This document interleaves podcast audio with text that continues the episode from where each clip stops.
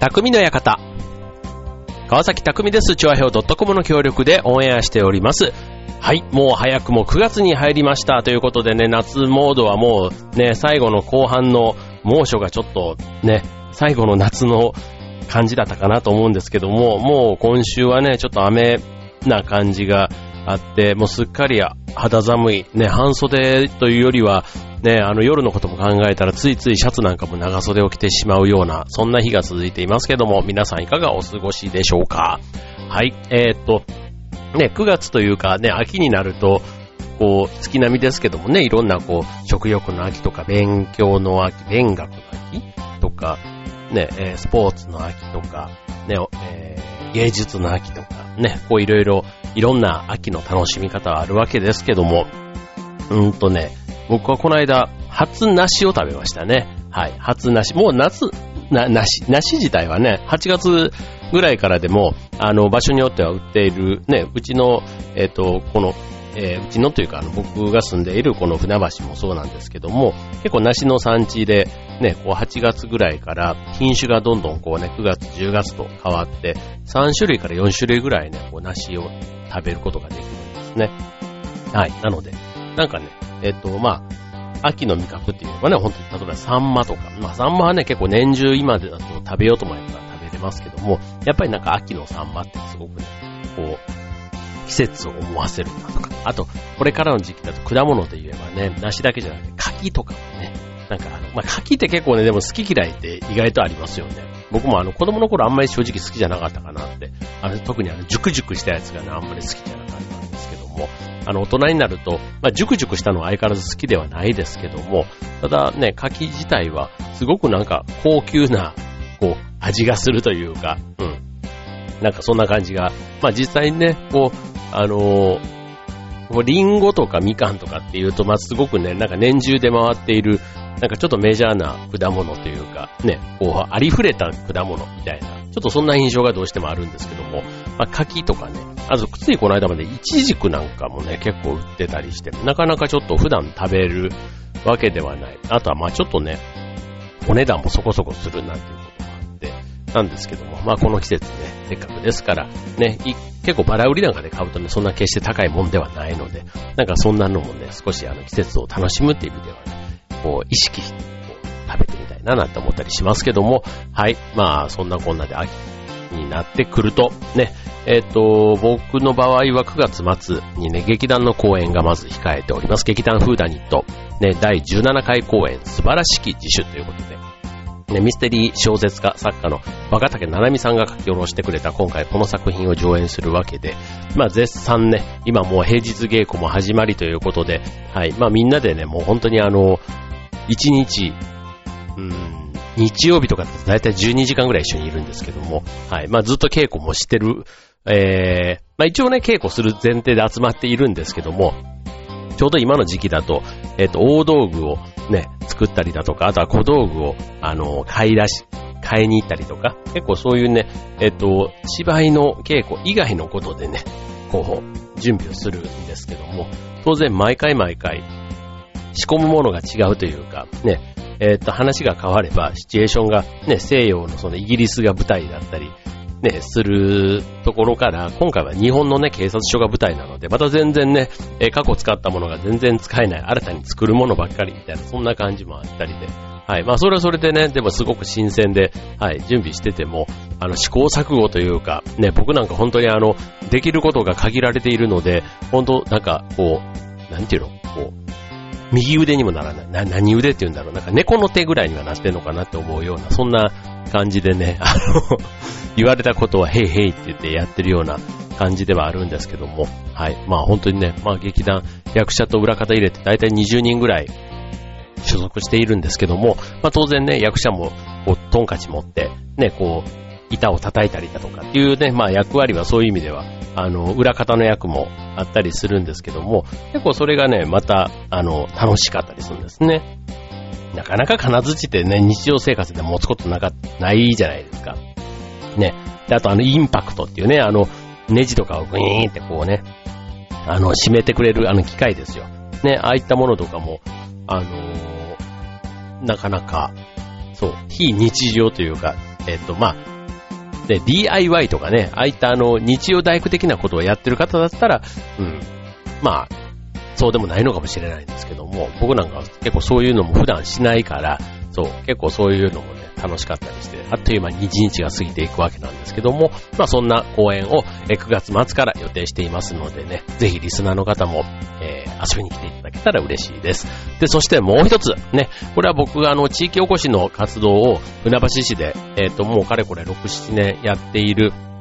ですけども、まあ、その、船橋競馬場を借りてやるマラソン大会、船橋競馬場ダートランニングフェスタというのがね、11月11日、えー、ポッキーのね、に、えー、開催いたします。で、こちらも今10月の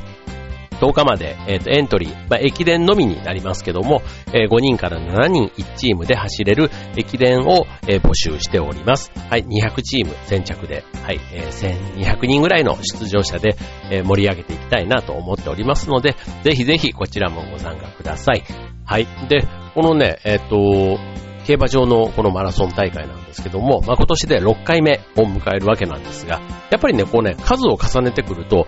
こう安定感があると言ったら変ですけど、あの、こう、なんか恒例のイベントとよのように思ってくれている、えー、方も、えー、参加者ももちろん、ランナーの方ももちろんそうなんですけども、こう手伝ってくれるね、えー、地域のあの仲間というか、ね、の方々もね、結構あの、去年やらなかったので、なんかなくて寂しかったなんて言ってくれたりするのがね、とてもちょっと、あの、主催者冥利というか、ちょっと、こう、胸にグッとくるものがあったりするんですけども、あの、もともとね、これ、えっ、と、競馬場を使ってなんかしたいなって思ったのも、本当ちょっとしたきっかけというか、たまたま船橋に自分が住んでいたっていうことと、ね、船橋ってああ、そういう競馬、ね、それまで競馬場の、あの、特徴すらも知らなくてですね、はい。ただ、砂浜で走れたら楽しいような、っていう、で、船橋の競馬場がダートコースっていう、その、ね、馬が走っているコースが、たまたま適度な距離、1250メーターっていう距離を、ね、一周で持っている、なんて言うと、まあ、ここって人が入れたりすんのかな、みたいな、そんな本当に素人アイデアで始まったものだったんですけども、はい。まあ、これで、ね、あのー、まあ、今年、こう、6回目ということで、なんなんかね、こう、やっていく中で、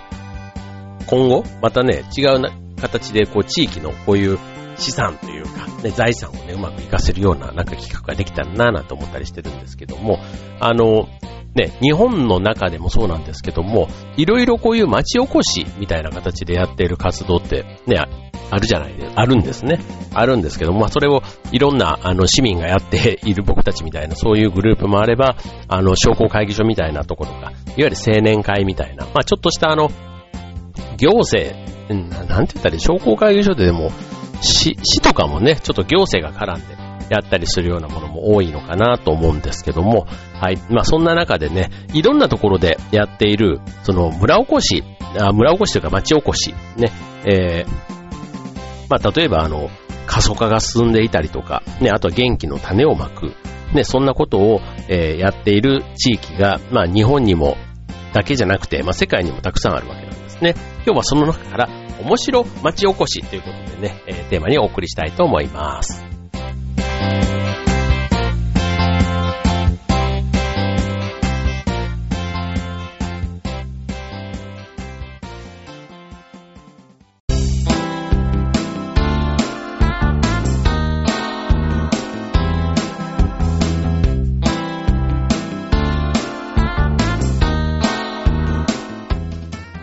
今日のテーマは町おこしということで、はい。まあ、いろんなね、成功した事例ということでは、あの、ね、テレビで取り上げられたりとか、そういうことをきっかけにさらにね、こう人がたくさん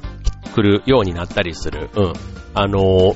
地方な、特にね、地方、人が来ない、ね、鉄、なんか鉄道がないだとか、車でも時間がかかるとか、ね、不便なんだけども、これがあるから行きたくなるっていうのもね、またね、あの、人のこう、よ、欲というか、ね。なんかこう、便利じゃないからあまり人が行かない。だからこそ、まあ価値があるみたいなところで、ね、だからそこに行ったっていうことがまた一つ話題とかにね、なる。まあネタ作りって大変ですけども、まあなんかそういう風にね、思ってもらえるような、あのー、誘い方みたいなのも結構町おこしのポイントなのかなっていうふうには思うわけですけども、えっ、と、まず一つ目、山形県三河町の方言をイベントにした町おこしなんていうのがあるんですね。はい。で、こちらはあの、えっと、駅もなければ観光名所もない町なんだそうなんですけども、えっと、全国方言大会をやったということで、えっと、キャッチフレーズは、オラホサ、コイチャ、ヒゲチャ、シャベレッチャ、お国島っていうね、もうなんか山形っぽいですよね。はい。えー、っと、これ、えー、第1回の大会は、規定の文章をいかにうまく表現できるかのコンテストだったそうで、その後は沖縄弁の参加とか、あと各地の放送局アナウンサー、外国人留学生を交えての方言シンポジウム、あと有名観光地のバスガイドによる方言の、方言での観光案内、あとは歌謡曲の詩を方言に変えてのカラオケならぬ、えー、生オケ大会。カラオケじゃなくて生オケってど、えっ、と、どういう、ん？どういうことだ？生オケ大会。生オケ。あ、だから生オーケストラの大会ですね。あ、そうだ、そうだ、そういうことだ。はい。で、えー、スペシャルゲストに、えー、を呼んだりとか、なんか、で、あとは、えっ、と、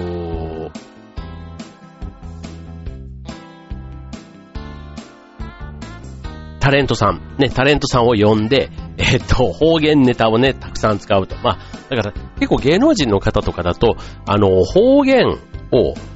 ね、出す方と出さない方というか、ね、まあ結構関西出身の芸能人とかも、あの、地元のね、それこそ関西ローカルとかに出演すると関西弁喋るんですけど、基本全国ネットだと標準語をね、綺麗に喋る。そんな芸能人の方も多かったりしますけども、まあ、その中でね、結構方言のイメージが強いが、えー、ゲスト出演していたりするそうです。で、なんと、ね、毎年11月23日を方言感謝の日に制定してしまってということ、してしまってっていうとなんか悪いことですよ。えー、して、えー、盛り上げているということでね、はい、えー、方言のイベントというとこです。続いて、えー、和歌山県すさみ町ということで、えー、イノブタを使った町おこしということで、えっ、ー、と、イノブタって知ってます？これ。イノシシと豚のハーフ。ね。これが、イノブタなんですね。だから町の特産品になっているそうで、この、えっ、ー、と、イノブタの糞を使って、イノブタダービーというね、そんなイベントが生まれるそうです。これ馬の代わりに、イノブタ、ね、馬券ではなくて、豚券？トン券？を ね、えー、発行して、えー、順位を当ててもらうギャンブルレースであるとということで、えっ、ー、と、レース見物には、えー、予想を上回る7000人以上の見物客がいらっしゃるそうで、えー、当たり豚券と引き換えられる、え、商品のイノブタハムなんていうね、なんかそういったものもあったりするそうです。はい。で、これあのイノブタダービー以外にも、この街では T シャツやエプロン、で、それから文房具なんてイノブラ、イノブタキャラクターのグッズを販売していたり、あと焼きイノブタ、イノブタの味噌漬け、えー など、あの、ソーセージみたいなものとかね、なんかそういう、あと郷土料理としてイノブタステーキ、イノブタ寿司なんていうことで、とにかくイノブタの街、ね、すさみ町っていうね、そんなイメージを、えー、強く、あの、アピールしているイベントだそうですね。はい。で、えー、さらには、えー、ミニ独立国、イノブータン王国っていう イノブータン王国。なんか、あの、聞いたことある国名とくっついてるから、そんなにあの、違和感がないっちゃないんですけども、はい。を建国して、えー、王女、首相をはじめ、えー、閣僚の人選を始めたという、なんかそんな情報もあります。はい、興味のある方はね、ぜひね、えー、すさみ町のこのイノブタ町おこし調べてみてください。はい、続いて、えー、長野県諏訪市。ね、これは、えー、ナマズを食べて町おこし。ね、ナマズっていうとあの、えっ、ー、と、埼玉県のね、えっ、ー、と、吉川市というところでも、えっ、ー、と、えっ、と、イノブタじゃない、ナマズ。はい、ナマズが結構ね、あの、有名で、ナマズ料理なんかあったりしますけどね、今回は長野県諏訪市です。はい。えっ、ー、と、ナマズが、まあ、あの、よく取れるということで、ただ知名度がないということで、えー、市や漁協、あとは観光協会が中心になって、ナマズクラブなる会を作ったとということで、えっと、ナマズの味は意外とあっさりしていて、フグにも似た味と言われているということですけども、はい、えー、これは、まあ、町おこしとしてあった例ですからね。うん。あの、成功したかどうかっていうのはまた、あの、別の話なんですけども、はい、そんなのもあります。はい、じゃあちょっとね、また、えー、経路を変えて、えー、北海道上上脇別町の、えー、漫画を使った町おこしとということで、えー、こちら過疎問題に揺れる人口6500人の町ということで、えー、漫画こそ、ね、漫画もね、日本のクールジャパンのね、代表になっているものですけども、で、さらにこれをね、えー、町おこしに使っちゃおうということで、漫画美術館を建設して、オホーツク国際漫画大賞も開催していると。ね、国内だけではなくて、えー、中国、アメリカ、ブラジル、イタリア、オーストラリアなんかからも、えー、応募があって、国際的にも定着したイベントになっているということなんですね。はい。で、なんで行政が率先して漫画を街づくり一環としてやる必要があるのかというね、えー、そんな意見もあるそうなんですけども、あのー、住民の皆さんはね、負けずに、えー、ワイワイ賑やかにやっているということですね。はい。野外漫画学校とかね、あとは、何雪の壁？雪壁っていうのかな？雪壁。漫画展とかね、なんかいろいろね、やっているそうですね。まあでも北海道自体がね、あの、海外の方の観光地としては非常に人気があるので、ね、外国の方にアピールとかっていうことと、あとは、ね、海外の方って意外とあの、日本人がよくあの、旅行に行くと、例えばパリに行けばね、ルーブル美術館でエッフェル塔に行ってとかね、こう、なんかメジャーなところからまず抑えにかかるじゃないですか。なんかそうじゃなくて、海外の方が日本に来た時は、必ずしも別にあの、京都とか行ってもね、その金閣寺だなんだ、清水寺みたいなところじゃなく、もっとなんかね、誰、日本人ですらも行かないようなところを結構海外の方が行って、それをね、日本のテレビとかが取り上げて、海外の方がこんなところに来ているなんて言って取り上げてたりする番組もありますので、はい。まあそういう意味ではね、こういうあの、日本の、その世界に誇る文化って言ってもいいんでしょうね、もう今は漫画はね。はい。まあそういったものが、えー、まとめて楽しめる地域ということで言うと、それはそれで一つあの他の地域とは差別化が図れてるような気がしますよね。はい。で、最後。えー、ホラを吹いて町おこし。こちらも同じく北海道帯広市からです。はい。えー、これはね、歴史が1982年。ね、えー、今もやってるのかな？はい。第1回ホラ吹き大会が、えー、えー、帯広市にあるお寺で開催されました。ということで、あの、あ、ホラってあの、あれですよ。あの、えっ、ー、と、えっ、ー、と、嘘をつくあのホラ そうそうそう。えっ、ー、と、あの、貝です。はい。ホラ貝。ホラ貝を吹く大会です。はい。ホラを吹いてっていうのはね。はい。で、えっ、と、ホラを、えっ、と、ちゃんと、うん、ぼっぽーってあのやつですよ。で、で、えー、青ふんどしの男性がホラ貝を捧げ持って、えー、その後に、えー、羽織、あと袴の大会会長とかがいて、まあちゃんとした、まあいわゆる厳かに、あの、行われると。ね、こうまあいろんなね、なんか衣装も自由みたいなんですけども、あの、ただ、まあその、一応お寺の中でやるイベントなので、結構神妙にね、行われてと。いうことで、ね、ホラーってあの、ね、さっき言った嘘のイメージも、ね、言葉としては使われますけども、あの、ホラ貝の方は、えー、文化的。ということでね、はい、えー、なんかホラリンピックみたいな、もうなんか はい、まあそういう感じのね、はい、えー、こともやっていたと。ね、今もこれあったら面白いですね。今やってると思ううん。ですけど。はい、まあそんなね、あの、いろんな、あの、町の財産を使って、えー、盛り上げていくという、ね、そんなことが、まあ、町おこしのきっかけということなんで、本当にね、もういろんなアイデア次第でね、本当、普段見過ごしていたものが、ね、地域の売りになったり、地元のね、活性剤になる可能性が十分にあるということで言うと、皆さんの周りにもね、眠っているそんな、ね、なんか隠れた、アイドル探しみたいな感じのような気もしますけども、あるような気がしますね。続いては、え、海外版を、え、ご紹介したいと思います。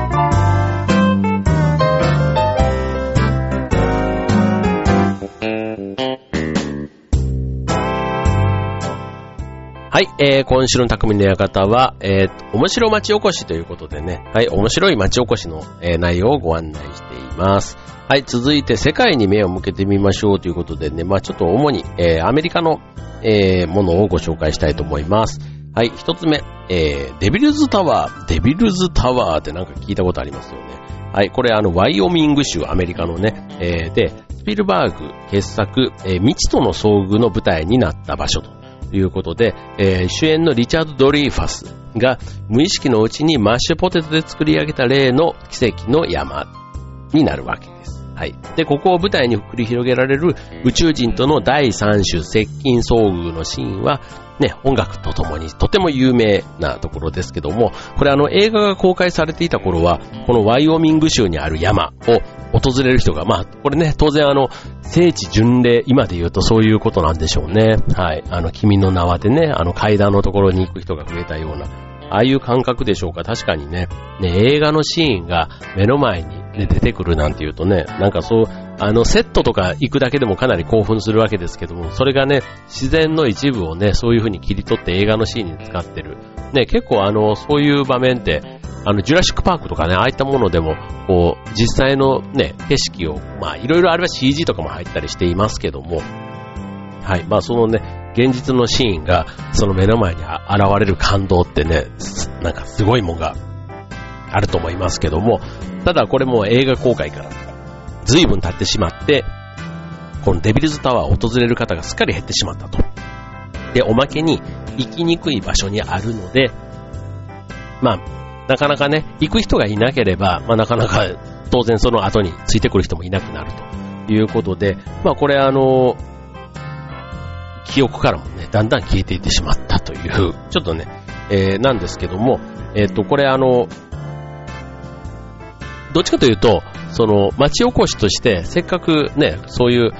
映画のね、あの、北海道なんかでも結構映画での撮影で使われたりして、で、それをきっかけに映画の街みたいな感じで、ね、そのロケスポットをこうツアーみたいに組んでやってたりする街なんかもあったりしますけども、やっぱり映画がね、撮影されたりすると、ね、そのポイントポイントが、こう、さっき言った聖地巡礼的なもので、ね、映画のファンが来てくれるっていうのは、ね、ありますよね。あの、大洗町っていうあの、茨城の方にある、ね、えー、海辺のところですけども、あちらの方も、あの、ガルパンっていうね、あの、アニメのね、えー、舞台になったところということで、それがね、すごいあの、街全体で、えー、ホテルとかね、レストランとかそういったところでもね、いろいろ、あの、グッズを売ってたりとか、ポスターが貼ってあったりっていうことで、ね、なんかそういうのはやっぱりあの、いいきっかけになるんだな、なんて思いましたけども、はい。まあちょっとアメリカの話にちょっと戻ります。はい、続いて、ね、これはアメリカらしいなというふうに思いますけども、えー、極寒の、ね、えー、極寒、激寒ですね。はい、を強みに変えた町おこしと。ね。だから避けられるものをあえて前面に出すことで町おこしにつなげる。こちらミネソタ州、ミネソタ州のインターナショナルフォールという、え、ミネソタとカナダの間に挟まれた僻地の町ということで、え、ー、と、ここを国民のアイスボックスとして売り出すことにしたということで、まあ、これがね、えー、ドンピシャで当たったと。この冷凍庫の中のような街で、えー、毎年、えー、企業が商品の寒冷地テストを行うと。うん、だから要は寒さににね、どれぐらい耐えれるかって。で、その上、ここは最も寒いところというスローガンを、えー、そう、あの、隣の州かなこれ。コロラド州の、あの、町から勝ち取ってしまったっていうぐらい、この、ね、一つ、なんとなくさ、だから、これもまた日本に置き換えると、えっと、館林市ってね、猛暑であの39度とか40度みたいな、なんかそういう、日本で一番暑い街っていうね、そういうもうあの、ただ中途半端に暑いんじゃない。もう極端に暑いから、毎年ここをね、取り上げられるみたいな、なんかそれでね、街の知名度が上がるっていうのは確かにありますよね。はい。まあこれがね、あの、館林がずっと1位で来てたんですけども、ある時ね、四国がその40、四国の高知、高知県のある町がね、41度になったとかなんとかっていうのでね、結構それはそれでまた話題になっていましたけども、はい。まあそんなね、えー、寒さ、暑さをね、えー、ネタにしてみる。町おこしのえ起爆剤に使ってみるというのも、で、これもまあ、アイデアというか、ね、どこに視点を置くかだと思いますけども、はい、そんなのもあります。はい、続いて最後。これはね、ウェーって思ったんですけども、蚊。蚊、蚊ですよ、モスキート。ね、蚊を主役にした町おこし。えー、オリゴン州、えー、ベイズという町ですね。ベイズベイズですね。はい。というね、えっ、ー、と、300人ぐらいの、えー、住人しかいないちっちゃな町なんですけども、あの、もう、この町はアメリカ全土の中でも最も蚊が多い町ということで、えー、その蚊をね、殺すための殺虫剤を、えー、巻くトラックを買う予算も集められなかったので、えー、蚊が襲来する季節には街を閉じ、山の上に人がね、えー、逃げるほどだったそうなん。ね。で、でこのベイズリーという街の解決策は、なんと、ね、蚊の祭りを、として、ね、えー、蚊を主役にする祭りを作ったですね。で、これあの、この祭りは何千っていうね、その、あの、蚊に噛まれることが好きな人々を集めたっていうこと。ええー、ってそんな人、まあ、蚊ってどうなんでしょうね。あの、蚊自体は、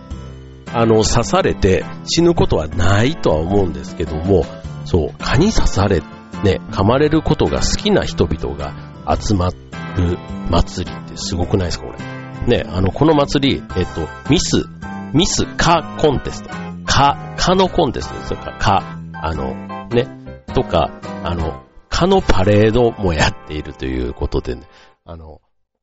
ちょっと不思議な町おこしなんですけども、これちょっとあの、ね、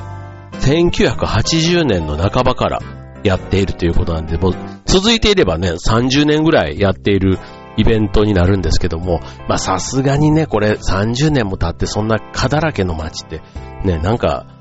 なんとかなってるような気もしますけども、まあただね、これをきっかけに、あの、まあ、人をね、実際に集めた実績があるっていう意味では、まあこれはこれでね、しかもこんな形で、あの、紹介できるぐらいまで 一応イベントとして成り立っていたっていうところですから、まあなかなか大したもんかなと思います。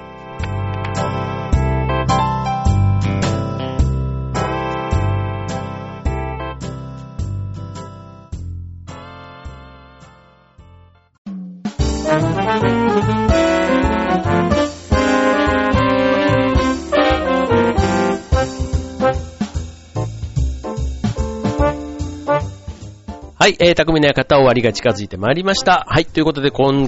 回は、えっ、ー、と、面白町おこしということでお送りいたしました。ね、日本バージョンと世界バージョンということで、はい、えー、世界にはいろいろね、地元の、まあ、いいとこも悪いとこも、いいとこはね、結構他にも真似されちゃって、なかなか自分のところが一番になれないかもしれないけども、このうちの町の一番ダメなところっていうのをね、あえて前面に出すことで、それがね、個性というか特徴になって、えー、ヒットするという町おこしの例が、今回紹介した中には多かったのかなと思いますけども、はい。まあ、これがね、実際にあったら行ってみたいなっていうのはね、僕はね、今日紹介した中では、イノブタ祭りですかね。うん。和歌山県久美町。うん、日本ですし、はい。日本ですし、なんか行けるそうな気がしますね。で、一番行きたくないのはやっぱり蚊の祭りですね。こう、蚊。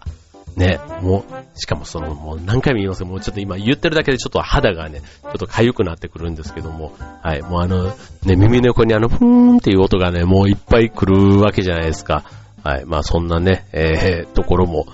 まあいろんなね、こう、街を盛り上げていくためにね、頑張ってる人たちがいるということで、で、皆さんの住んでいる街にもね、きっとね、そういうあの、街の活性化のためにいろいろ知恵を絞ってる方いると思います。はい、皆さんのね、もしかしたら、こんなことしたらいいんじゃないの？っていうね、意外と思いつきみたいなところがね、すごくね、的をいている可能性がありますので、はい。まあそんなところでね、もしそういう人のサポートする機会があったら手伝ってみてはいかがかなと思います。はい、ということで、えっ、ー、と、寒くなってきていますけども、ね、ちょっと台風もね、これから増えるシーズンです。はい、まあちょっとあの、天気もね、もう一つだったりしますけども、ね、秋、存分に、え、これから楽しんでください。匠の方、ここまで。バイバーイ。